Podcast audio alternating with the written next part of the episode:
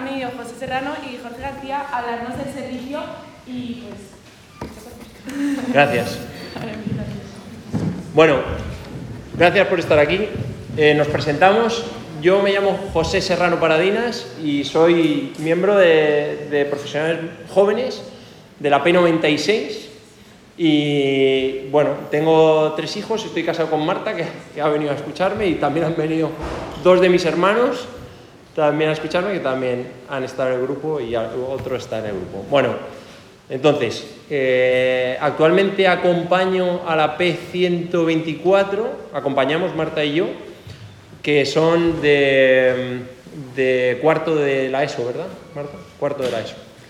Y nada, Jorge, si quieres presentarte tú. mi nombre es Jorge García. Ponte el micrófono este, yo creo. No, bueno, se me oye bien, se me oye bien de ahí para no usar el micrófono. Sí. Mi nombre es Jorge García, me dedico a la restauración y bueno, he venido porque me han invitado y dicen, mira, necesitamos una persona joven que pueda explicar algo de voluntariado y pues aquí me han traído a mí. Entonces, bueno, si hay algo que no entendáis de lo que os explique o algo de eso, pues me gustaría que lo preguntarais, ¿vale? Y bueno, acto seguido yo creo que podemos empezar y a ver si con esto os convencemos y salís con una sensación distinta en el cual podáis esta noche, que habréis quedado muchísimos con vuestros amigos o iréis a algún lado, y si no, bueno, me da igual, en vuestra casa mismo, decir, oye, estoy en un sitio donde me han dado que pensar, ¿vale? Y que os podéis ir desde aquí con, por lo menos un poquito con, con, algo que pensar esta noche y poder transmitir mañana, que también es domingo y también estaréis con más personas, porque la idea es que lo que hoy escuchéis no lo quedéis para vosotros, sino que lo podéis transmitir a las personas que conozcáis para que puedan alimentarse de, lo, bueno, pues de este pequeño momento que vais a vivir, ¿vale?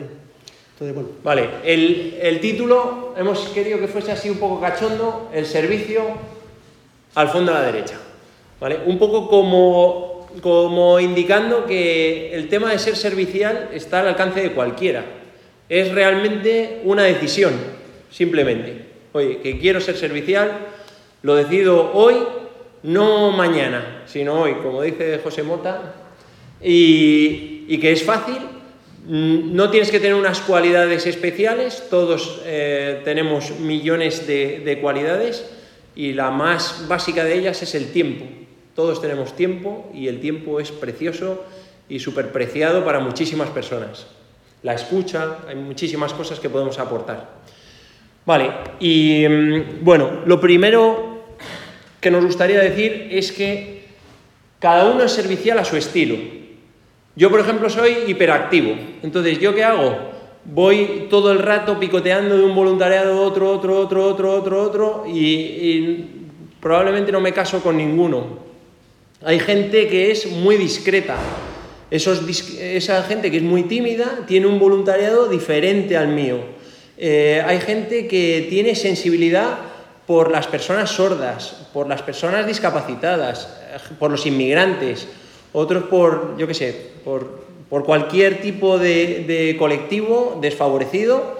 Bueno, pues simplemente es que penséis, oye, ¿cuál es mi sensibilidad? O que toquéis a ver con qué eh, vuestro corazón vibra más. Vibra más con los ancianos, vibra más con los jóvenes. Y también es una llamada a no dejaros... Eh, no dejaros, mmm, no sé cómo decirlo, pero a, como acobardar por la gente que parece que hace muchísimo por los demás, ¿vale? O sea, yo es que a lo mejor, fíjate, me ha, me ha dicho Fernando si podía hablar de, del voluntariado y digo, pues si es que yo no soy nada solidario, por eso me he traído a Jorge. Digo, oye, me voy a traer un, una persona realmente solidaria, porque yo a lo mejor llamo mucho la atención, pero realmente mi vida es eh, absolutamente pues, egoísta, incoherente, como, como, la de todos. ¿no? Bueno, pues eh, también eso, decir, oye, pues hay gente que, que llena más portadas, más, más titulares y realmente no, no, tiene por qué ser más solidario. Yo, por ejemplo, con Marta eh, tengo mucho contraste, con Marta mi mujer, porque yo vibro mucho con lo global, con, los desfavorecidos del mundo, y Marta vibra mucho con los desfavorecidos cercanos, con la, gente que tiene una enfermedad, eh, les escucha, eh, les pre pregunta por ellos, tal, y, y, yo vibro menos. Bueno, que no hay mejor ni peor. Aquí os queríamos poner dos, dos eh, ramas de voluntariado. Está el voluntariado soñado, este de la izquierda, es un voluntariado que hice yo en Etiopía que a mí me parecía, digo, esto aquí, con esto ya toco techo. Digo, porque yo soy ingeniero de caminos y me dedico al agua, trabajo en el canal de Isabel II. Me iba a un pueblecito de un sitio remoto de África, en, Etiopía, y íbamos a hacer ahí un depósito de agua, una red de abastecimiento, lo que a mí me encanta y me apasiona, lo que se me da bien. Bueno, pues en el primer viaje me cogí un parásito en el estómago, perdí 7 kilos, las pasé canutas eh, y, en los siguientes viajes, cada vez que recordaba el olor, eh, tenía náuseas viscerales. Eh, me costaba muchísimo. Y bueno, por el contrario, pues hay voluntarios que transforman. Jorge, a lo mejor tú... Vamos a ver. No sé si a Jorge le oís bien o no. ¿Sí? A ver, una de las cosas que se puede plantear... El micro mejor, porque yo es que hablo muy fuerte. Sí, bueno, una de las cosas que se puede plantear uno quizás al principio, antes de contar un poco de seguir con la historia, es cuál es el momento idóneo para empezar a hacer un voluntariado. Y quizás esa pregunta que nos podemos plantear todos, yo os puedo contar que mi voluntariado, cuando a mí bueno, pues empecé un poco a hacer algo, pues no hace tantos años, ¿eh? ahora algunos 25 años que empecé, ¿no? Cómo fue? Bueno, pues quizás un momento de decir, oye, mm, creo que no, necesito algo que me llene, ¿no? Y descubrir que me podía llenar. Hay muchísimas personas, vosotros sois jóvenes, me imagino que vais a estudiar una carrera o estáis estudiando y seguro que lo hacéis porque os llena, ¿no? Es decir, yo voy a hacer periodismo, económica, me da lo mismo, ¿no? ¿Y por qué se hace? Bueno, porque se llena, ¿no? Y esto de los voluntariados es un poco lo mismo, es decir, llega un momento, dices, necesito hacer algo que me llene. Como ha explicado él, hay 50.000 infinidades de cosas que puedes hacer. Las tienes desde estar al lado de tu casa, que puedes empezar siendo más que eh, voluntariado, siendo generoso. ¿vale? Vamos a llamar, más que voluntariado, vamos a, hacer, vamos a ser generosos con, con los demás y con algo que a mí me llene. ¿no? Y entonces dije, bueno, pues voy a hacer algo. Y, ahí empezó, ¿no? Y entonces, bueno, pues la pregunta esa es, ¿cuándo puedo empezar? Bueno, pues creo que cualquier momento y sobre todo que os apetezca. ¿Vale? Y luego seguro que vais a tener 50.000 tipos de, ser generoso con cualquier proyecto. Eh, bueno, yo por contar así un poco rápido, empecé yendo a Lourdes con enfermos hace ya 25 años, eh, luego de ahí me entraron, bueno, me, contaminaron porque esto en el fondo es una contaminación, me llevaron a Calcuta, a la India, a hacer un voluntariado pues, en una de las casas de la Madre Teresa que tiene allí, eh, ¿Qué más he hecho? Bueno, la última locura ha sido esta, tenernos hace 15 días 31 personas de Ucrania, cuando nadie estaba subiendo, cuando ninguna televisión estaba por ahí. Y bueno, ahí tenéis los voluntarios y las personas que hemos traído. Si notáis, eh, hay un antes y un después, ¿vale? Es decir, ¿cómo es posible que estas personas que vienen de un país donde están en guerra, que os contaré, bueno, hay una foto por ahí que no sé si la pondremos o no, de una persona que llevaba cinco días andando hasta llegar a la frontera, un día más para pasar la frontera y tres días abandonada en la estación de Varsovia. Y bueno, y dice, ¿cómo es posible que sonría? Pues sí, al final uno se contamina y al final uno empieza a tener una sensación de decir, oye, qué bien nos lo estamos pasando, qué maravilla, qué, qué, qué bonito y venga, vamos a arrancarnos. Entonces, bueno, empecé con lo de Lourdes, terminé en Calcuta, ahora nos hemos ido aquí y luego hacemos otro proyecto que es el Día de Nochebuena, que eh, se llama Nadie sin penal. Pues ¿cómo surgen las cosas? Pues igual. Sobre todo una cosa que tenéis que tener en cuenta... Te pongo a ver si se oye esto.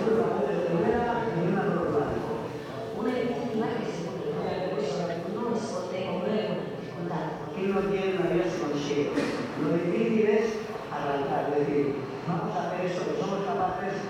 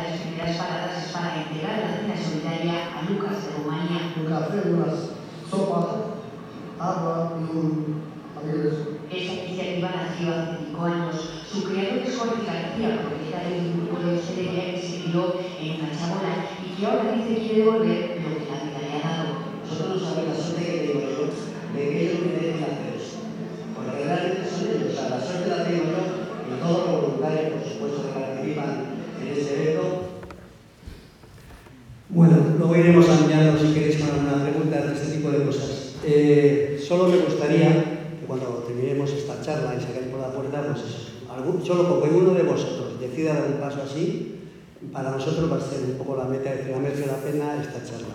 Y luego, muy importante, cosas concretas que os pueden servir para decir, estoy en el buen camino, ¿vale? Uno, ¿cómo empieza? Pues muy sencillo, diciendo, voy a hacer esto. Y sabes si es lo perfecto o no, es cuando va un amigo, a una amiga, su padre, su madre, su tío, me da lo mismo, cualquier persona de alrededor, y llega y le dice, oye, he pensado en hacer esto. Y la primera frase es una mirada profunda y te dice, tú no estás bien. Tú estás tonto. O tonto, me da lo mismo. ¿Pero a qué viene esto? Pues no sé. Estaba en un sitio, he oído un mensaje, he visto la televisión, he escuchado la radio, había dos personas hablando y he dicho, ¿y por qué no lo hago yo esto o otra cosa? Y a partir de ahí de que te dicen, tú no estás bien, estás tonto, estás loco, ahí es cuando tienes que empezar a pensar decir, ahí es donde yo lo hago. Y todo es un poco así, o sea, lo mío empezó así, o sea, lo típico es decir, oye, voy a hacer esto. Y me dice todo el mundo, tú no estás bien. Bueno, pues ahí me di cuenta que dije, ahí es cuando estoy realmente, creo que voy a hacer algo que merece la pena. Y bueno, pues empezó todo así un poco. Entonces, tengáis esa sensación que a lo mejor os puede dar un poco de timidez, ¿no? Es decir, a, a, lo que te digo, al amigo, al familiar, que oye, que estoy pensando que igual eh, he oído que, que, hay unos señores o unos amigos o unos chicos unos jóvenes, me da lo mismo, que han pensado en irse, no sé, a Vallecas, a llevar no sé qué, porque se han enterado que hay una familia allí que necesitan algo, agua, comida, cualquier cosa. Y el de al lado te dice, tú no estás bien, vámonos mejor a tomar algo, un café, dices, pues ahora es cuando yo lo tengo que hacer. Y todas estas iniciativas, como de nadie sin cenar y todo eso, eh, surgieron así. La Plaza Mayor, paseando, había unos jóvenes, como vosotros, que van todos los jueves del año, en invierno sobre todo, que le van a llevar café, bocadillo y tal, a la gente que vive en la calle. O sea, eh, esta idea ocurrió también un poco por eso, el último eslabón. Las personas que en teoría pensamos que son las más necesitadas. Pero claro, ¿quién marca el nivel de quién está más necesitado? Muchas personas me dicen, oye, has ido a la India, no sé qué, has estado en otro lado, y aquí hay un montón de personas que se les pueden hacer 50.000 cosas. Y yo, pues mira, eso te lo dejo a ti. es muy fácil. Ya, pero ¿por qué tienes que gastar un dinero? ¿Y por qué tienes que pagar? ¿Y por qué, porque te vas a creer tú que vas a ser más grande? Y eso, digo, no, no. Si yo no lo hago para que nadie piense qué es lo que hago yo. Yo lo hago porque si yo estuviera en su situación, quiero pensar que si ellos estuvieran en la mía, lo harían igual por mí. O sea, cuando uno es generoso con una persona, tiene que pensar en decir, pues esta persona, posiblemente, si, si yo estuviera igual que él, no sé, que no tuviera para coger el autobús. Espera un segundo, ¿se ha ido el micro o no?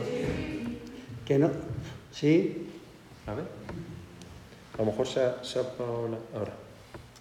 ¿Sí? Sí. Bueno, pues siempre hay que pensar que cuando uno va a ser generoso, primero, no tiene que pensar que se lo van a devolver y lo único que te va a llenar la satisfacción es decir, voy a hacerlo, porque yo pienso que si yo fuera el que estoy ahí en la calle sentado, eh, pues no sé, en la puerta de un cajero o algo de eso, alguien vendría y me preguntaría cómo me llamo, qué necesito, porque muchas veces eh, pensamos que sabemos también lo que necesitan ese tipo de personas.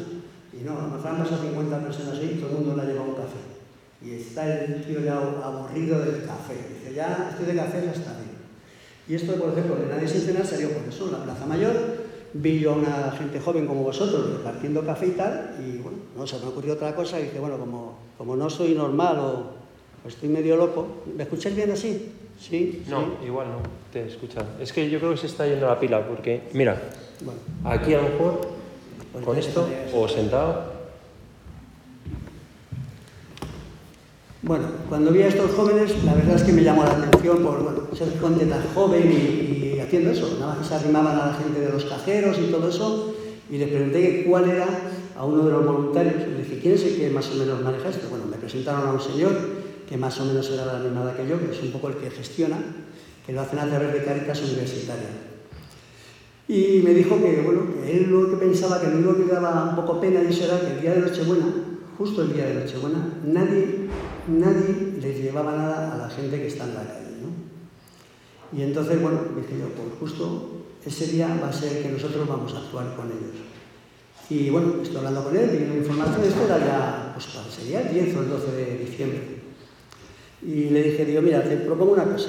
Vamos a hacer 300, primero hacer un cálculo el próximo jueves, que cuando yo los miércoles, de cuántas personas puede haber en la calle, pues, bueno, conviviendo en ese momento. Es verdad que este tipo de personas no están quietas, se van moviendo de un lado para otro y es muy difícil tener un buen estudio de las personas que pueden dormir fuera.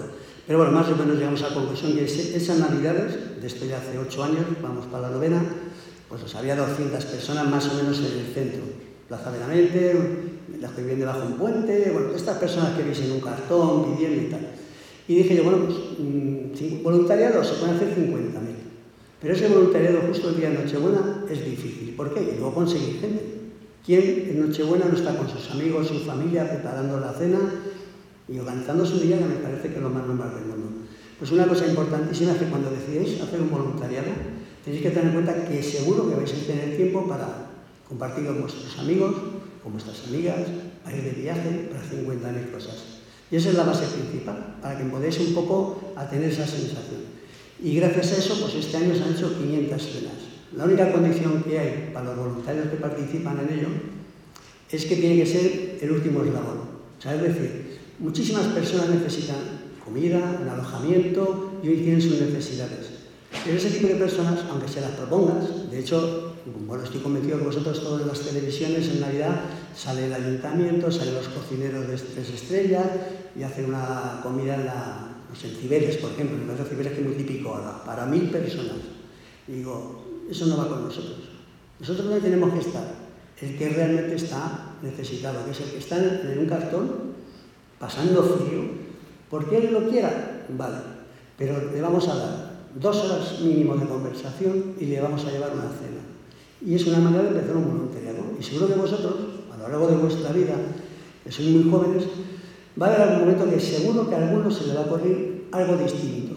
Porque, bueno, estamos hartos de, no sé, voluntarios de 50.000. Están Médicos Sin Fronteras, no sé, Cáritas hay 50.000. Pero sí es verdad que quizás por mi manera de pensar y tal siempre ha sido un poco dirigido a, a lo que no haría nadie, ¿no?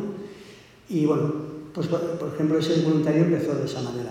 Y seguro que vosotros se van a ocurrir 50.000 maneras y sobre todo, ser generosos, que eso os va a dar mucho más que lo que pensáis que vais a, dar vosotros, ¿no? Porque cuando uno damos a alguien algo decimos, mira qué bueno soy, que... y luego tenéis que huir mucho de los comentarios. Siempre habrá el típico que diga, pues oye, tienes tantos pecados que fíjate lo que tienes que hacer, tienes que ir el día Nochebuena a las 6 de la tarde a repartir cenas a un señor que está en un cartón en la Plaza Mayor. De, bueno, posiblemente sea eso. Pero seguro que tú no haces nada de eso y seguro que tendrás muchísimos más pecados que yo y no te lo vas a quitar de encima. Entonces, eh, vais a recibir siempre muchísimo más, solo si tenéis la suerte, y yo creo que alguno de vosotros, espero que la tengáis, de hacer un voluntariado y ser generoso con alguien, porque en el fondo es egoísmo. Vamos a recibir muchísimo más de lo que tú creas que estás recibiendo esa persona. El, otro voluntario, ya no, la última, ¿vale? Porque veo que se me está poniendo, me va a echar la charla y yo me enrollo que no lo En lo de Lourdes, os voy a poner un caso, pues quizás un poco el más reciente, ¿no? El año pasado, bueno, el año anterior a la pandemia. Siempre hay dos tipos de voluntariado, unos se van en mayo y otros en octubre.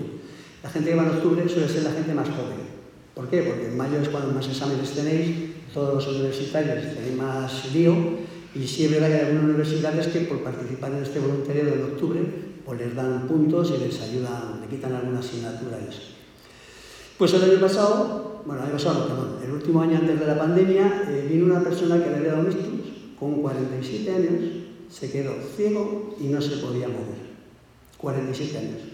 Evidentemente cuando te pasa algo triste o algo diferente en tu vida que piensas que nunca te va a pasar, porque siempre todos pensamos que nunca nada nos va a pasar. Seguro que posiblemente todos tendréis vuestra carrera, tendréis un futuro muy bonito y ganaréis dinero y tendréis una familia muy bien situada, y piso, y tendréis de todo, un chalet, un barco, lo que queráis. Y siempre vamos a pensar que nunca nos puede pasar, o sea, nunca voy a estar como esa persona que está en ese cajero, nunca voy a llegar a estar pidiendo por la calle, nunca voy a estar sin luchar, normalmente ese tipo, ¿no? que siempre es muy receloso. Pues la vida nos puede cambiar en un segundo. Ese nunca pues nos puede pasar. Y a este hombre con 47 años le pasó eso. Era una persona muy bien situada, bueno, pues tenía su futuro muy brillante. Y mira por dónde, en el Victus, y se quedó pues ciego y no se podía mover. A este señor en Lourdes, pues teníamos que lavar, porque ese hombre no, no hace nada, ¿no? Entonces, evidentemente, como todo, cuando surge algo bueno en nuestra vida, pues la dejó su mujer, sus hijos la abandonaron un poco y se quedó solo. Pues a este señor le lavábamos nosotros, vamos a asearse, le vestíamos y, nos decía él, gracias. ¿No? Pues un poco lo que habéis visto aquí de la gente, de lo que hacemos en el Nochebuena, gracias. Y ese gracias, ¿no os dais la cuenta, os daréis cuenta de la sensación que uno tiene de decir, gracias a ti. Gracias a ti, yo soy, me has despertado a ser generoso. Gracias a ti, egoísmo muy puro, puedo hacer esto. Y esto lo voy a transmitir a la gente que me conozco para que sepan de la cantidad de cosas que se pueden hacer. Entonces vosotros seguro, y me gustaría que mañana pasado alguien nos dijera que estáis locos, ¿vale? Y empezáramos a participar eso y a poder explicarse. Vamos avanzando. Luego al final eh, nos gustaría que nos hicierais preguntas de cualquier tipo, ¿no? O sé qué tipo de voluntariados hay, me imagino que aquí creo que hay bastantes voluntariados para hacer. Entonces, da lo mismo donde lo hagáis, da lo mismo donde queréis ser generosos aquí, eh, podéis participar en, el entorno vuestro, o mañana, no sé, Sevilla, no sé, la India, la Cuota, iros donde os apetezca y donde queráis mente que os va a gustar. Pero sobre todo experimentarlo y si no os gusta, pues por supuesto siempre podéis volver a como estáis, a llevar una vida bastante normal. Luego, eh, lo otro que habíamos puesto aquí en la diapo era el voluntariado de la calle, como un poco contra contraposición al voluntariado más organizado. El voluntariado de la calle sería el voluntariado que te sale espontáneamente. Yo aquí, por ejemplo, estaba em, calentando unos, unos eh, contadores de agua en mi comunidad porque se quedaron todo el mundo sin agua, pero, pero esto sale todos los días, eh, yo qué sé, recoger papeles en la calle eh, o en la playa o, en, ayudar a un, a un señor en el metro o a alguien a cruzar o, por ejemplo, una vez me encontré uno muy borracho en la calle, pues subir, llevarlo a casa, subirlo, ducharlo, eh, de todo. Eh, luego, por ejemplo, pues mira, de la calle esta, me acuerdo, aquí, cuando tenía más o menos vuestra edad, un poco mayor, cortaba las uñas yo a, una señora que pedía aquí en la, puerta de, la iglesia de, la, de, de aquí, de, ¿cómo se llama? San Francisco de Borja. Y era una señora que yo le decía, oye, ¿en qué te puedo ayudar y tal? Y me decía, pues es que no llego a cortarme las uñas de los pies. Entonces, yo la, yo la traía al, al baño de las salas y cada, no sé, cada una vez al mes o por ahí, pues la lavaba los pies y le cortaba las uñas. Eh, bueno, pues yo qué sé, chorradas que salen todos los días, yo qué sé, en Filomena la cantidad de cosas que hemos podido hacer, ¿no? De palear nieve, que hemos podido hacer un montonazo de cosas que, que salen solas, que no es ningún voluntariado al uso, digamos. Esto de la izquierda es, una, es la nave de Olvidados, que es una ONG que está mandando muchísima, muchísima comida, ropa y tal a Ucrania ahora mismo. Y bueno, pues Marta y yo se lo contamos a la 124, que son de cuarto de la ESO, es la promoción a la que acompañamos, y se vinieron unos cuantos a ayudar ahí en la nave con nosotros. Y la verdad que es una cosa sencillísima, pero que es súper necesaria. Y bueno, pues solamente hay que vencer la pereza. Eh, realmente hay voluntariados que muchas veces que te vienen, te vienen y simplemente es vencer la pereza. O sea, esto de Ucrania es que nos está llegando en el colegio, en, bueno, en el instituto, en la universidad, nos está llegando en los supermercados. nos está llegando en las iglesias, nos está llegando en las noticias, te está llegando un montón de demanda de necesidades. O sea, simplemente si vences la pereza, pues lo curioso es que cuando tú pones 5, se convierte en 10.000. ¿Qué es esto de la derecha? Bueno, pues nosotros les llevamos a los chicos a la nave esta, bueno, pues al día siguiente montaron ellos un tenderete por su cuenta sin decirnos absolutamente nada, con 15 años, y sacaron 600 euros esa mañana. 600 euros ellos, en un minuto, ¿eh? O sea, te quiero decir que al final, cuando tú consigues vencer la pereza, no se sabe por qué, contagias a un amigo, ese amigo contagia a otro, luego ves allí gente joven, eh, también la gente joven nos alimentáis a los más mayores, que a lo mejor estamos en un voluntariado y... Bueno. Siguiente tema que queríamos comentar, reordenar los valores. O sea, nuestras agendas están petadas. Eh, esto, eh, si, si, viésemos el calendario de mi mujer, de Marta, está mucho más lleno que ese. O sea, e, ese no es... es alucinante. Eh, el caso es que tenemos muchísimas cosas, muchísimas cosas. Bueno, pues hay que encontrar el hueco. Hay que encontrar el hueco porque, como dice Jorge, somos unos afortunados. O sea, si. Mira, mi, mi, hermano, que también se llama Jorge, pone unas gráficas en sus charlas de en qué posición estamos en el mundo nosotros y, y, flipas. O sea, si ponemos un, una diapo aquí de las rentas per cápita de los países, nosotros estamos fuera de la pantalla. Estamos fuera de la pantalla, no estamos ni siquiera en la media de los países. Bueno, total, que somos súper afortunados, tenemos de todo. Bueno, pues hay que encontrar un huequito en el día eh, para, para devolver un poco esa suerte que tenemos. Y luego también hay otra cosa que os lo comentaba antes, el tema del tiempo. El tiempo es lo que más necesita la gente, lo que más necesita la gente, el, que le dediques tiempo, el escuchar y tal. Yo no soy ningún ejemplo. ¿eh? Bueno, la recompensa es infinita.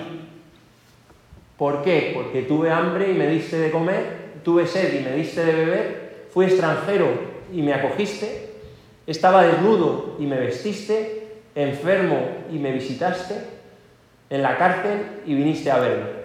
La recompensa es infinita porque lo estamos haciendo con Dios. Lo estamos haciendo con Dios.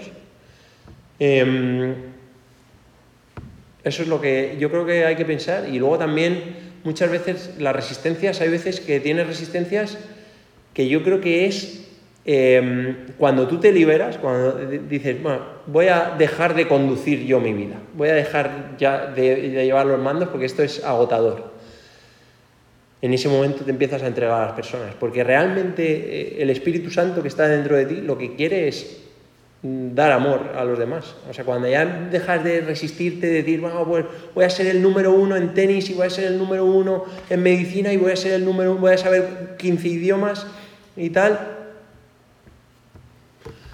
Eh, una cosa importante, que imagino que os habrá pasado ya, porque ya tenéis una edad bastante normalita, como digo yo, a veces no siempre uno tiene la sensación, primero, que ha cumplido con su objetivo, que se ha planteado, y que, y que tiene la recompensa. Yo imagino que muchas veces vosotros habéis tenido algún examen que posiblemente os habrá costado un montón, os habéis aplicado porque habéis dicho, mira, yo este examen me lo voy a sacar, porque me tengo que sacar, porque me lo necesito, porque no puedo, y te has marcha para ir al máximo, mira por dónde llega luego el profesor o el examinador y te dice, oye, que no, tengo un 4,3.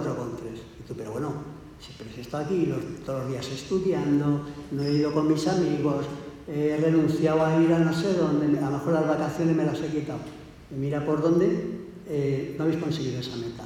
Quizás con el voluntariado os puede pasar también muchas veces. ¿eh? O sea, hay muchísima gente que, no sé, quizás un poco lo más práctico puede ser lo de nadie sin cenar, el día de Nochebuena, hay personas que les llevas una comida, que vas con toda la ilusión del mundo para hablar con él un rato, para preguntarle su vida, cómo ha llegado ahí, y te dice, ah, dame, déjame, dame dinero o dame vino. Quizás eso sea un poco frustrante, ¿no? Es decir, pues yo no hago ya nada más, nunca más voy a hacer esto, o para qué lo voy a hacer si luego no lo van a querer. Mm, equivocación. Vamos a volver, vamos a intentarlo, y a lo mejor hasta con el mismo. A ver si ya la próxima vez que volvamos ya no quiere vino y realmente nos da las gracias. Entonces, esas sensaciones muchas veces, por lo de la recompensa y quizás esta frase que ha venido al caso es, no siempre se consigue la meta que uno bueno, espera o que, o que llegue, ¿no? Esto es como, por ejemplo, la charla esta. Que queremos, comer, queremos conseguir que no se duerma nadie. Pues a eso es imposible. Hay alguno que se está durmiendo. Entonces, bueno, vamos a seguir porque lo que no vamos a hacer es dejar de darla por eso, ¿me entiendes? Venga, seguimos. Vale, esto es una llamada a la, a la responsabilidad compartida, a la corresponsabilidad. También hay una pregunta previa que os hago, que es el tema del postureo, ¿vale? Que, que yo también sufro de él, ¿no? Eh, que, que muchas veces a lo mejor publicamos en redes sociales, mira lo bueno que soy, ¿vale? Y, hay un eterno debate ahí que, que, te viene por las noches, te despiertas por las noches y empiezas a decir, esto lo estoy haciendo por mí o lo estoy haciendo por los más desfavorecidos y no sabes distinguir. Vale. Pero aparte de eso, está también el tema de la corresponsabilidad. ¿Y a qué me refiero? ¿A qué nos referimos? Pues al tema de, de que las injusticias del mundo, primero, yo puedo estar participando de ellas, es decir, cuestionarme si yo las fomento y también cuestionarme si yo puedo hacer algo para mejorar, ¿vale? Hay gente que tiene vocación, como decía antes, eh, vocación de más de lo local y gente que tiene más la vocación de cuestionarse si las infraestructuras, las estructuras, perdón, son injustas. Hay, un tema, Fernando lo sabrá mejor, pero que se habla de, del pecado estructural. El pecado estructural es un poco cuando permitimos que las estructuras de la sociedad ya eh, dejen a unos absolutamente marginados, fuera, explotados, destruidos. Y eso eh, realmente hay poblaciones en el mundo que realmente están sufriendo injusticias muy gordas, también en España, pero muy gordas. Bueno, pues, oye, ¿qué, qué, me, qué me cuestiona a mí? Y lo siguiente sería cambiar las estructuras, bueno, hacer algo, hacer algo. Pues nosotros, por ejemplo, eh, pues yo con mis hermanos y con mi madre, que también está ahí, pues nos fuimos en el año 2017, ¿verdad, Jorge? En el año 2017 nos fuimos a Grecia, en el movimiento este de Sick of Waiting, para reclamar que los refugiados sirios fuesen realmente acogidos en los países de Europa, como se habían comprometido los propios países de Europa. ¿vale? Ahora, por ejemplo, estamos en otra cruzada tremenda intentando conseguir eh, pues, la legalización de personas, hacer una re regularización extraordinaria de personas migrantes. Bueno, eh, tenemos a lo mejor esa vocación por las personas migrantes, pero hay otra gente que a lo mejor pues, la tiene por, por el plástico, o la tiene por los océanos, o la tiene por el clima, o la tiene por la energía, o la tiene por, eh, yo qué sé, deforestar el, el, Amazonas, o porque consumimos mucha carne, o porque consumimos muchos dispositivos electrónicos, o por cualquier cosa.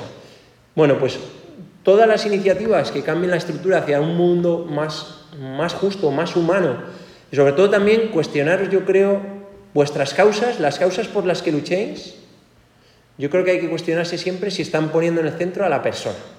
¿vale? Es decir, si yo, eh, yo qué sé, por poner una chorrada, oye, pues soy muy fan, voy a ir al caso ridículo, ¿no? Soy muy fan del Atlético de Madrid y, oye, mi causa es el Atlético de Madrid tal, y, pero somos antimadridistas, ¿vale? Por poner el caso ridículo.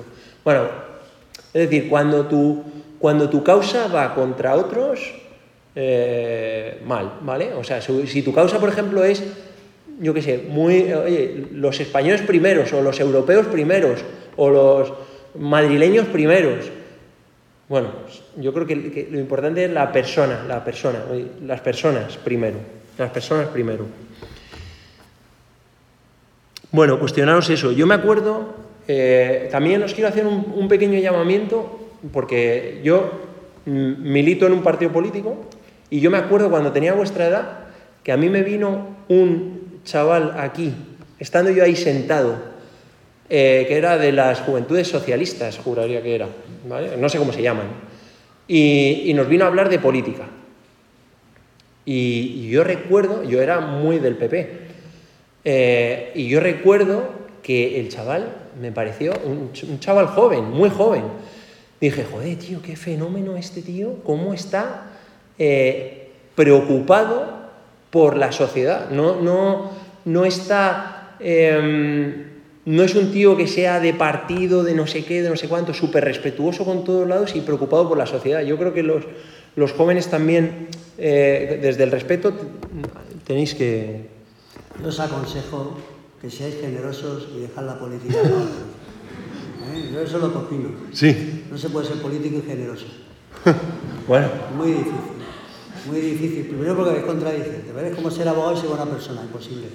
No sé si alguno va a estudiar derecho aquí o no, pero vamos, imposible, ¿me entiendes? Entonces, si tenéis que decidir, ser generoso.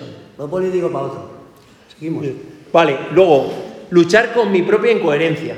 ¿Vale? La, la incoherencia está siempre ahí. Yo, mira, esto es una foto de mi salón, que está precioso, con una tele gigantesca y en la tele viendo una persona sin hogar. Bueno, pues Estáis invitados el domingo todos a ver el fútbol. ¿eh? Porque fíjate que tele. Y, y bueno, pues es, es la, la incoherencia pura. ¿no? Yo ahora me voy a ir en mi coche, me voy a ir a mi casa, me voy a ir con mis hijos, me voy a ir con mi mujer, me puedo ir a cenar por ahí si quiero. Tengo mi iPhone aquí. Bueno, pues eh, vivir con esa incoherencia es, es complicado, es complicado. Em, pero tenemos el ejemplo de Rafa Nadal, ¿vale? Donde, por muy mal que esté el partido, esto es de hace nada, va, mira, el win predictor, o sea, las posibilidades de ganar es un 4%. Eso, ahí van, en ese momento iban, eh, luego la cosa se pone mucho peor, ya no sé qué porcentaje lleva. Ya va en el tercer set 3-2 perdiendo y 0-40 sacando él, ¿vale? Y al final gana. Es decir, bueno, pues siempre pensar, oye, soy un desastre, pero puedo hacer las cosas un poquito mejor. Y tenemos el ejemplo, que este sí que es el gran ejemplo, del hijo pródigo, que justo venís de escucharlo. Este sí que es el gran ejemplo. Este es el ejemplo de que ni siquiera tengo que hacerlo mejor. Ni siquiera tengo que hacerlo mejor. Solamente tengo que arrepentirme. Es, es mucho más fácil y ni, ni siquiera, o sea, Él sale a mi encuentro. Él sale a mi encuentro. Él está deseando, deseando encontrarse conmigo. Darme esa recompensa infinita. ¿Vale? Mucho más fácil, es mucho más fácil. Vale, y este es el truco, este es el truco más claro para, para saber si voy bien o si voy mal. Y os digo que, que, saber si uno va bien o va mal, yo creo que voy mal, pero es, una, es un dilema que, que todos los días eh, me viene a la cabeza una y otra vez, una y otra vez, ¿vale? Bueno, pues el examen del día a mí me parece la herramienta de las herramientas. Que tú todas las noches te plantees eh, cómo ha sido tu día, que lo repases con el Señor. Eh, mira, Jorge cuando lo comentaba con él me decía, joder, es que eso es súper importante. Súper importante me decía, el, el, reloj, en vez de medirnos si hemos llegado, cuánto de actividad hemos tenido, nos tenía que decir, oye, del día, cuánto realmente hemos hemos estado vivos realmente. No hemos sido máquinas de que vamos sin sentido a la universidad, volvemos, estamos en casa totalmente apáticos, nos ponemos una, un vídeo tonto en YouTube para, para, que nos relaje el cerebro y luego tal. No, y, y al día siguiente lo mismo, y al día siguiente lo mismo.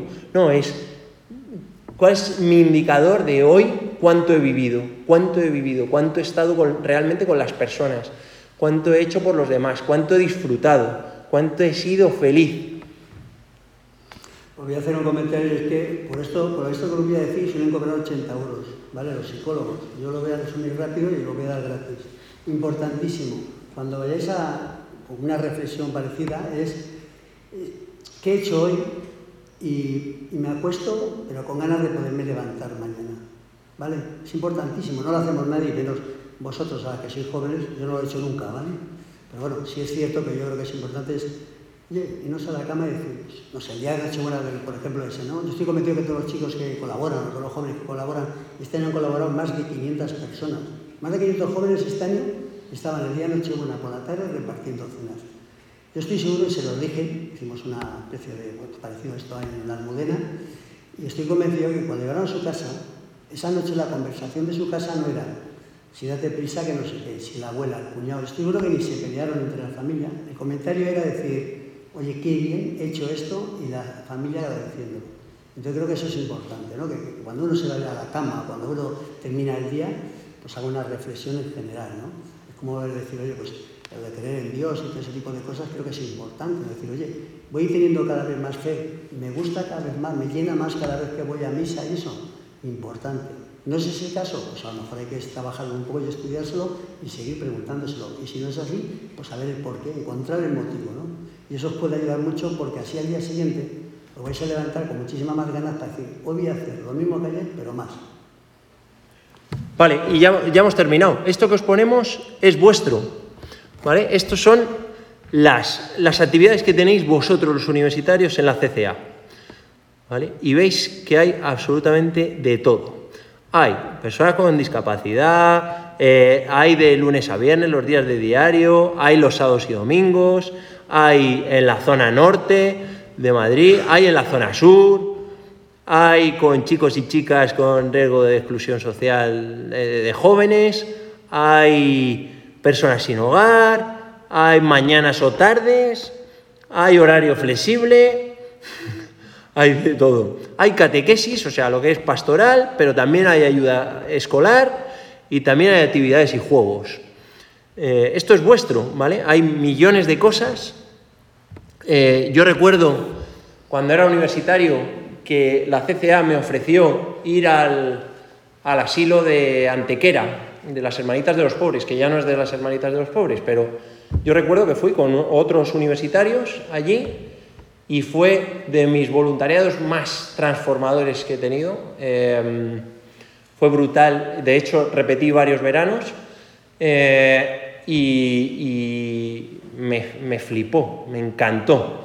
De hecho es que además los voluntariados cuando te vas, cuando te vas fuera y pasas tiempo fuera, no sé si eran 15 días o cuánto era lo que estábamos allí, llega un momento que cambias el chip y ya no eres tú el que ayuda, ya, se cambia el chip de decir, soy el hermano guay que ayuda al hermano pobrecito desvalido, cambia a hermano a hermano, en el cual lo mismo tengo yo que aprender, que lo mismo eh, tienes tú también que, de, que, aprender de mí, y lo mismo tengo yo que dar, que lo mismo tengo que recibir.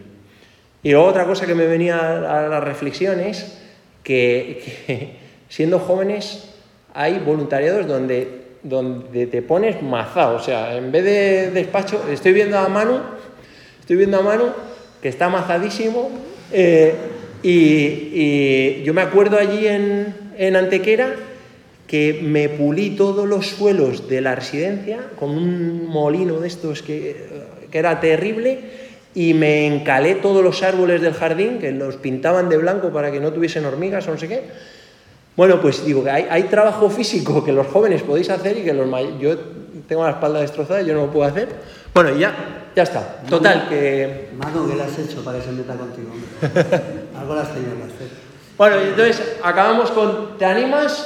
Y que es muy fácil, al fondo a la derecha. Y os dejamos de hacernos preguntas. Y ya por último, eh, para saber si habéis estado atentos o no, por favor, nos gustaría que nos hicierais alguna pregunta, alguna duda y eso, y el que haga la pregunta mejor le vamos a dar un jamón. Entonces,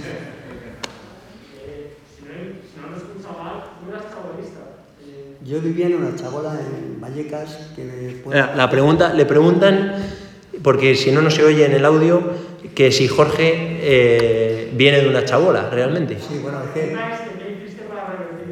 Bueno, vamos a ver. La pregunta de si era chabolista, yo no nací chabolista, ¿vale? Uno no elige, evidentemente, y vosotros lo sabéis, uno elige donde nace.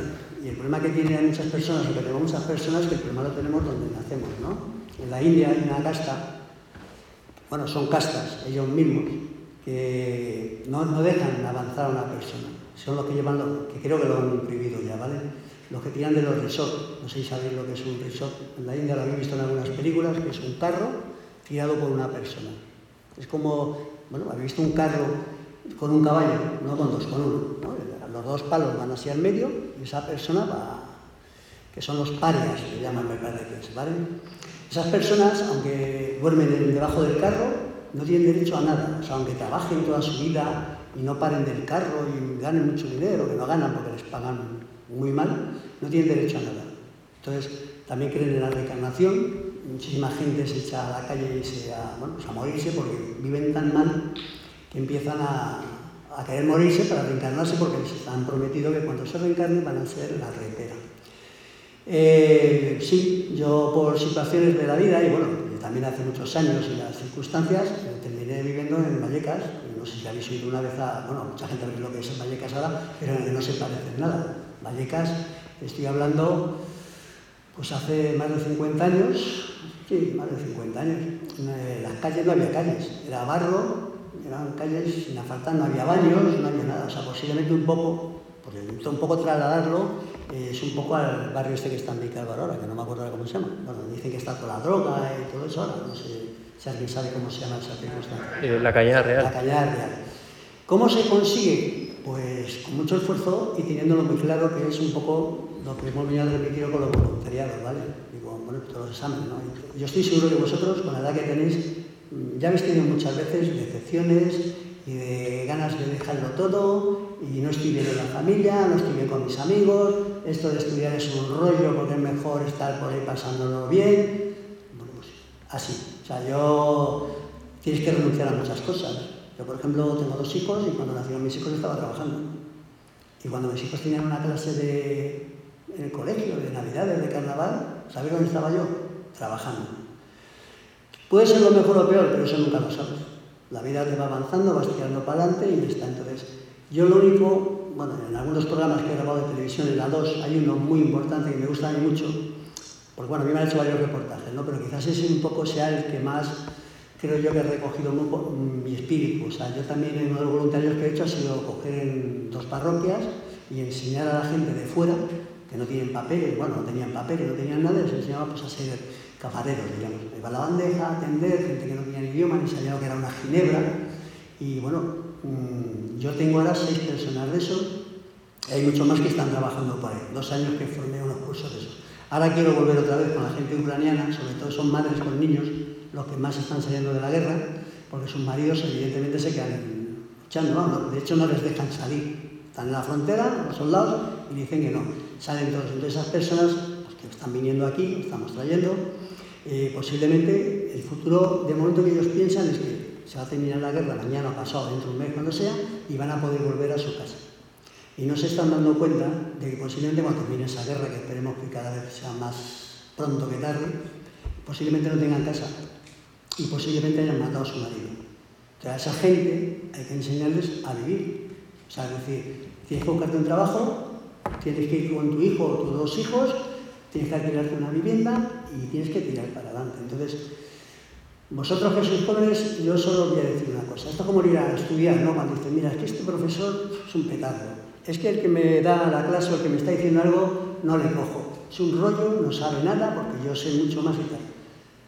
Los profesores o las personas, y sobre todo los adultos, vosotros veis allá, o sea, cuando veis un señor mayor siempre pensáis que vosotros lleváis para allá. Siempre pensamos, o siempre pensáis la gente joven, que los viejos somos una generación, o la gente mayor, que vosotros no, no va con vosotros. Sí, algún día llegaréis a eso. Entonces, siempre tenéis que pensar que esto es esfuerzo. Y tú puedes ver a un señor que os está dando una clase y lo volvéis a llevar lo que vosotros queréis sacar de esa persona. Evidentemente hay personas que transmiten mejor de una manera u otra, o son más sociables, o como tú quieras llamarlo. Pero la vida te la pone delante y ahora eres tú. Está en ti, en tu sacrificio, lo mío que el voluntariado y todo eso, ¿no? ¿Sabes que hay 50.000 voluntariados? Está en vosotros en hacer algo o no hacerlo, o sea, nadie os obliga. Entonces, esto va de que digas, quiero hacerlo. Y entonces a partir de ahí, pues empezarás a crecer. Y yo creo que, mmm, como todo, yo personalmente hablo por mi experiencia. Hay personas, bueno, por lo que hemos hablado, seguro que hay personas que nacen en una casa donde hay de todo. Ya nacen con eso. Yo estoy, por supuesto, convencido que la gente no tiene que... Piensa que porque hayas nacido con todo, hay muchísima gente que te tienes que, bueno, pues renunciar a ello, no tienes que sentir bien, ¿no? Cada uno nace donde nace. Y la única manera de conseguir algo, y vosotros, seguro que muchos de vosotros llegaréis a un puesto de directivo, a tener una empresa o algo de eso, a la larga os daréis cuenta que todo ha sido fruto de vuestro esfuerzo o vuestra inteligencia. Es decir, voy a formar un equipo bueno, que posiblemente yo no sea un, un Luminati, pero mm, tengo un equipo bueno que me va a ayudar y vamos a llegar a, a un objetivo. Y yo pienso que la, en cualquier cosa que hagáis, en todo, eh, un amigo o cualquier algo, eh, la base, el esfuerzo. Y tendréis vuestra compensación seguro. Y luego la vida, bueno, a veces mucho se esfuerza uno, mucho hace muchas cosas y no todos conseguimos eso. ¿Alguien que más que se quiera llevar el jamón? ¿No quiere nadie el jamón? Al final se va a ver que levanta la mano. Es como un poco de competencia. Eh, ¿Cómo combatiríais el orgullo que puedes sentir a la hora de mm, yo sí que hago voluntariado y tú, yo sí que estoy ayudando y... Ya. con- Espera, vamos a repite la pregunta. Bueno, la pregunta es, eh, si, creo entender que si a veces el ego te hace sentirte mejor persona que otros por hacer voluntariado. ¿no? Sería un poco eso. ¿Y cómo se combate? ¿Cómo se combate ese ego? Bueno, yo pienso que con, con la mayor humildad del mundo. O sea, en el fondo, eh, te- os vuelvo a decir, o sea, seguro que va a haber más personas a vuestro lado que os critiquen, pero ya no por un voluntariado, cualquier hecho de vuestra vida. O sea, tú montas mañana una empresa y en vez de decirte, oye, mm, perdona, ¿cómo te llamas? Pablo. En vez de decirte, oye, Pablo, joder, qué tío, qué lanzado eres, fíjate, ahora hay una crisis y tú vas a montar, no sé, un puesto de castañas, pues qué bien que no. Vas a tener, y si te va bien el puesto de castañas, vas a tener un 1% de hay que ver Pablo, oye, que se esfuerza y y un 99% de, si es normal, cuando ha puesto el puesto de castañas, es normal, si pasa mucha gente. Y aquí todo el mundo va a comprar castañas porque Pablo ha puesto y es normal. En vez de reconocer tu esfuerzo, pues entonces es un poco lo mismo.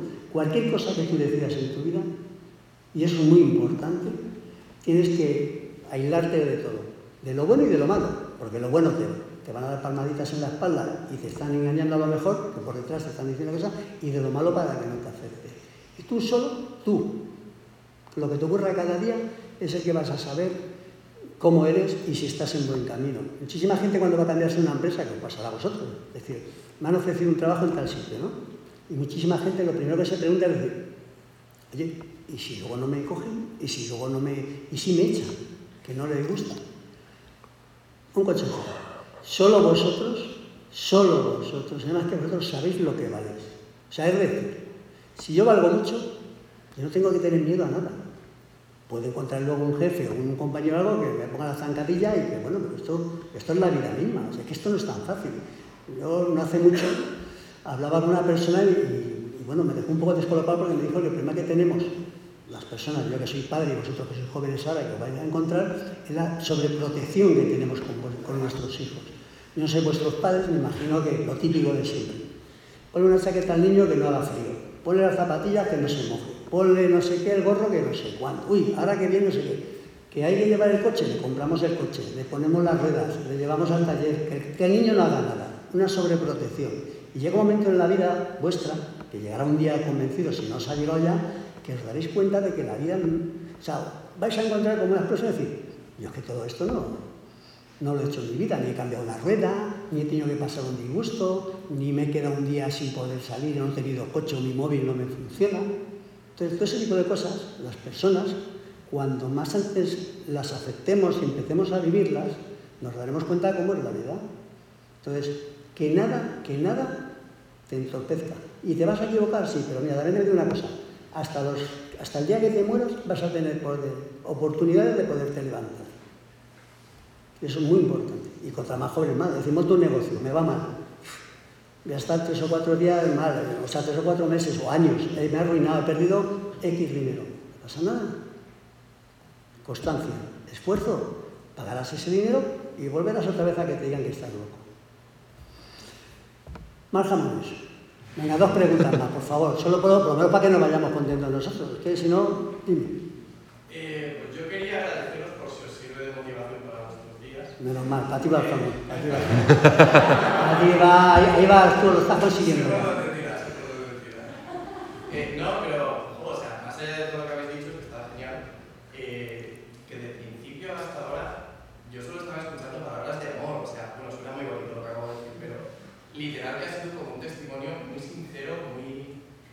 Vamos, o sea, ha sido testigo, ¿eh? o sea, a lo mejor los demás no lo han sentido así, pero como que literal en todas las palabras que decíais, sentía amor a lo que hacéis de verdad, ¿sabes? Como muy sincero, muy...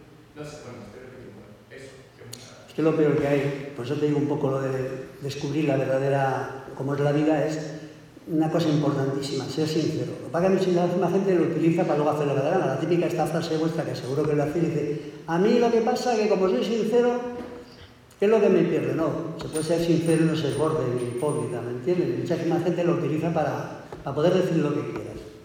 Dilo, pero eso no, por ser sincero no te da derecho tampoco a ello. Pero vamos, vas ganando tú, ¿vale? Yo tenía que, tenía que repetir la pregunta, pero no ha habido pregunta, solamente un- una intervención para llevarse el jamón. Venga, otra más y nos vamos, venga, si queréis. Una, venga.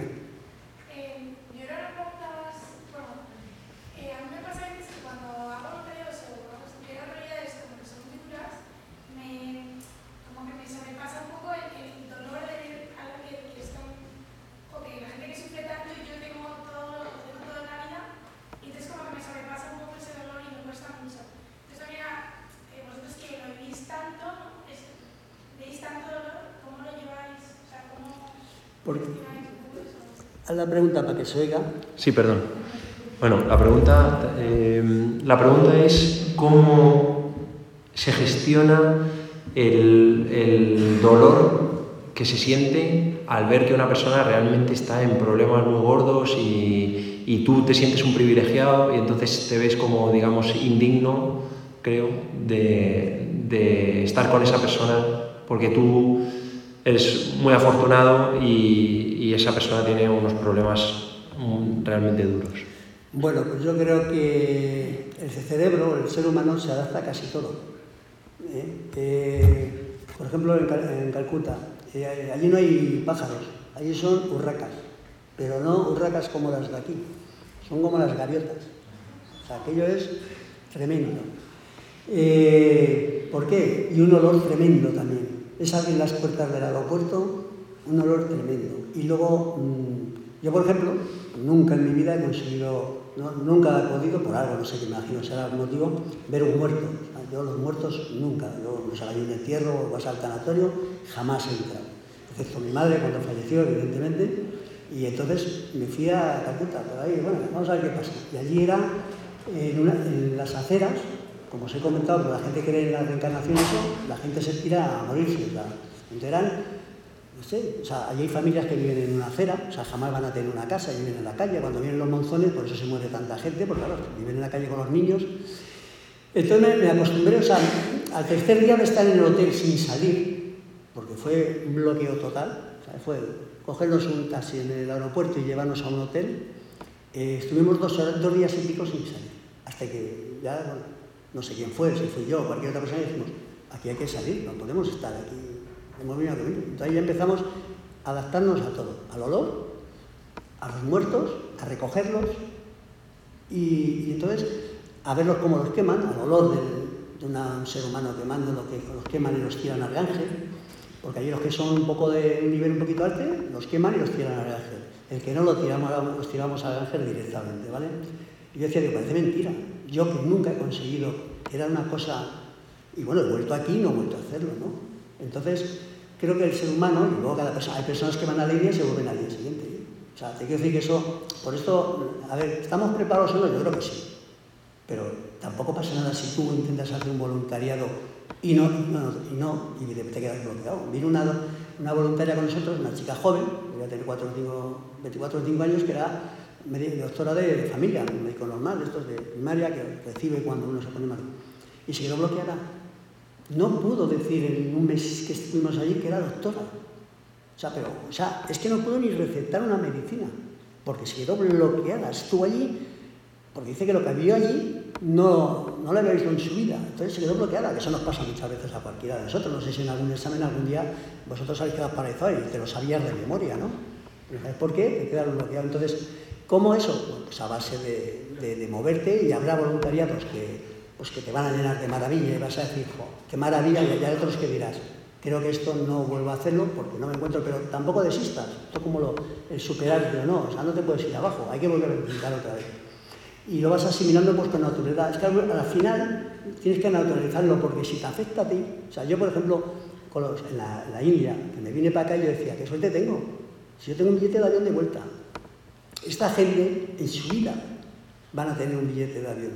Entonces, Mm, hay personas que llegaban ahí porque siempre cuando llegas a unos ciertos niveles parece que vas sobre, "Ah, lo voy a dejar todo, porque hay muchísima gente que le pasa eso, a la India, a Calcuta, donde sea, y dejan todo lo que tú su vida normal, venden el piso, venden su casa, su familia, tal, y se van a la India pues, a poner un hogar para niños o lo que sea. Y creo que es una equivocación. ¿Por qué? Porque cuando uno vive, puedes hacer 50.000 cosas. Siempre hay manera que tú puedas hacer algo. Si tú te vas para allá, el 99% son tuberculosos. O sea, allí la, la esta de vida sin salir de la India, 6, 8 años a lo mejor para una zona que, para una persona que vayamos de Europa, ¿me entiendes? Porque no estamos preparados. Bueno, lo mismo que le pasó a él con el estómago y eso, allí es igual, allí está todo podrido, allí es todo negro, o sea, el agua es negra. O sea, allí la gente se lava los dientes con un palo. Pero van a ser el gángel con un palo a los dientes y el muerto pasando por detrás. O sea, y fíjate cómo está un poco allí. Hay muchos contrastes. Mi hijo me decía, bueno, pues ¿cómo es posible que te vayas a la India si tienen la bomba atómica? O sea, que de las potencias más importantes del mundo. Y yo, bueno, pues me voy allí, pues yo qué sé, pues, pues también para cambiar un poco. Y ver cosas también y enriquecerte un poco de la vida. Un día cogimos a una persona, porque claro, íbamos, las recogías de la calle, no las quieren, no dejan que las recojan por la cultura, porque ellos no creen en... Entonces quieren morirse lo antes que puedan. Entonces, íbamos por la calle cuando veías una persona que se estaba medio muerta o que ya no veías que no respiraba, las cogíamos, las metíamos en un coche y nos las llevábamos a una de las casas de la Madre Teresa. Allí está castigado, o sea, allí no, tienes que, no puedes decir que vas a hacer un voluntariado, tienes que decir que vas a hacer turismo. Pero luego cogimos una persona que yo creo que en el camino fue, pero bueno, parece que no llegamos y estaba muerta ya. Y nos metió una bronca. La monja, que no te puedes hacer ni idea. Decía que no podíamos perder medios y recursos con una persona que estaba muerta. Y nos lió una, ya no ves. Entonces, para que veas tú allí la vida, en qué tesitura tiene y, todo eso empiezas a asimilarlo. Y al final tiras para adelante. Y te vienes diciendo, no he hecho nada. Porque es, el fondo es así. Muchas veces los voluntarios dices, con la calle aquí liada, por lo mismo que nos ha pasado ahora eh, con lo de Ucrania, ¿verdad? Nos hemos tenido 31 personas. ¿Cuántas miles dicen que han pasado ya la frontera? Y cada una relacionada con una historia distinta. Entonces yo creo que al final pues te vas acostumbrando, que es lo peor que te puede pasar. Porque yo veo tanta gente en la calle muriendo y tal. Y como decía yo a los compañeros, digo, es que lo peor que me estoy quedando es que hemos normalizado. O sea, hemos normalizado los muertos, las familias en la calle con niños sin comer, con, un cartón. La gente está durmiendo debajo del carro, viéndoles tirar, pues a lo mejor con una persona muy gruesa que habían cogido y las tienen que llevar por la calle. Pues no sé, imagínate que aquí los taxis estuvieran tirados por personas. Y eso te, remueve y te hace aprender, hombre. Y también te sirve mucho porque te empiezas a dar cuenta la suerte que tenemos. O sea, para valorar, esto como el amigo bueno y el malo, ¿no? ¿Cómo poder descubrir el malo y el bueno? Pues porque ahí tiene que haber una diferencia. Pues esto es igual, cuando vuelves de un país de estos y sobre todo te hace una cosa así, vienes aquí a casa y dices, qué suerte tengo, qué afortunado soy. O sea, cómo es la vida y tampoco te vas a quitar la vida, ¿no? Como digo yo, no me voy a vender todo, me voy a ir a la India y sé que en seis años me muero. Me vengo de la India y podré hacer muchísimas más cosas para ayudar a la gente. No sirve nada, el día que yo me muera se acaba el invento. Y en Lourdes igual. Cuando empecé a ir a Lourdes, mis hijos eran pequeños y yo mm, lo primero que hacía nada más llegar allí era llamar a mi casa a mis hijos. Porque era una sensación, la cantidad de niños que en su vida, niños y personas mayores, van a poder andar, van a poder hablar, van a poder comer solos, van a poder infinidad de cosas que nosotros, los normales, por llamarle un poquito así, lo tenemos normalizado, como que abrir un grifo de agua y que salga, eh, ay, es que sale el agua fría, sale el agua caliente, todo ese tipo de cosas, es muy importante. Porque claro, si no lo has vivido la diferencia no puedes contrastarla, ¿no? Piensas que lo normal es tener agua caliente, el móvil, ¿no? El día que no funciona el móvil parece que te se cae el mundo. Bueno, pues esto es un tipo de cosas. Y en el fondo, bueno, a la larga, por los problemas, el ser humano normaliza casi todo. Lo bueno y lo malo. La última, y nos vamos. Ya damos el jamón. De momento lo llevas tú, ¿eh? Que lo sepas. Una pregunta, ¿hay alguien que, esta charla, entre comillas, le, pueda, le haya servido o, o salga de aquí pensando, "Oh, pues a lo mejor yo intento hacer algo? Oye, que solo sean las chicas las que están levantando la mano, pero bueno, ¿pero esto qué es? Pero bueno, bueno, bueno, ¿eh? Pero bueno, ¿no os da vergüenza? Creo que tenéis micromachismos, ¿eh? Ese tipo de cosas, que estáis aquí bastantes chicos y al final son las chicas las más valientes, ¿eh? Yo, vosotras, que en el fondo, os voy a decir una cosa, en el fondo vosotras valéis mucho más que nosotros, seguro, porque tenéis muchísimas más iniciativas. Y esas cosas deberíais de transmitírselas a ellos. Ahora mañana, cuando veáis que solo ha levantado uno la mano, y les miréis y decís, anda, que vaya caminito, vaya día, ¿eh? A ver si les convencéis para que alguno cambie un poco de opinión y consigáis hacer algo. Pero sí es verdad, ¿eh? Yo os animo a que hagáis algo que os va a llenar. No, es- son temas que nunca lo vais a poder compartir. Y luego cuéntamelo, pues a veces hay cosas que no se pueden explicar. Lo que sientes, lo que vives. Hay cosas que es que eh, o lo haces o no lo vives, ¿no? Por ejemplo, lo que os he dicho de, viajar, ¿no? A mí lo de Ucrania salió, salió el loco primero, que era yo, al amigo que estaba como el de loco, que le dijo, vale, pero este tipo de cosas, de voluntariados, hay voluntariados que las puedes hacer durante todo el año. Lo del café, este que os digo yo que hacen los miércoles, pero hay cosas en la vida que solo te van a surgir una vez. Yo posiblemente espero, ¿no? espero que, por supuesto, como es la vida y tal, que no haya más guerras y que no tenga que coger otro montón de coches con comida y ropa y irnos a otro país. Pero esas hay que aprovecharlos y esas son las que son diferentes y quizás ahí es donde más hay que estar. ¿Vale? Os animo a ser generoso con la persona que queráis. Nadie os obliga a ser generoso con nadie y a escuchar. La gente que vive en la calle, eso es donde yo más matizo, todo el mundo tiene su historia y vais a aprender muchísimo. Quedaros con ellos 10 minutos, no os cambiéis la acera, no ese, ese, ese momento que tenemos, que habrá de todo, que habrá el típico que te digan, ah, y que, pues bueno, ahí está. Pero habrá otra gente que tiene una historia, que tenía una familia, que tenían una vida como nosotros, o mejor, y en un chips se acabó. Con las enfermedades pasa eso. O sea, mañana estás aquí, te pega un ictus, te da, que es un segundo de tu vida y te cambia tu vida completamente. Entonces, valorar y sobre todo disfrutar también, ¿vale? Que todo no es estar ahí amargado, fíjate, qué pena, ¿no? Disfrutar de la vida, disfrutar de vuestros amigos, de vuestros viajes, de, vuestras parejas, de disfrutar de tener un coche, disfrutar de todo, que hay que disfrutarlo, no tiene que estar uno mal. Pero contra más conozcáis y contra más vivencias tengáis, más, más lo vais a disfrutar. ¿Vale? Así que me gustaría que transmitierais a, a las personas que creo que han organizado esto, ¿no? Sí. bueno, ¿qué, qué, quieres decir? Quiero decirle que por favor, si alguien hace un voluntariado de esta reunión, alguien que diga, oye, mira, nos hemos dado un café a una persona. Queremos tener un barómetro, ¿vale? Para que sepamos decir, mira, hay una, una de los jóvenes que estuvieron allí que nos han informado que han hecho, han tenido este gesto. Un poco para saber si mereció la pena algo. Porque lo que vamos a cobrar aquí no es mucho. Entonces, a ver si por lo menos, ¿eh? pues bueno, nos llevamos esa satisfacción de decir, oye, los chicos no, porque los vemos que no, ¿vale? Pero las chicas han estado a nivel, ¿vale? Y muchísimas gracias por escucharnos, ¿vale?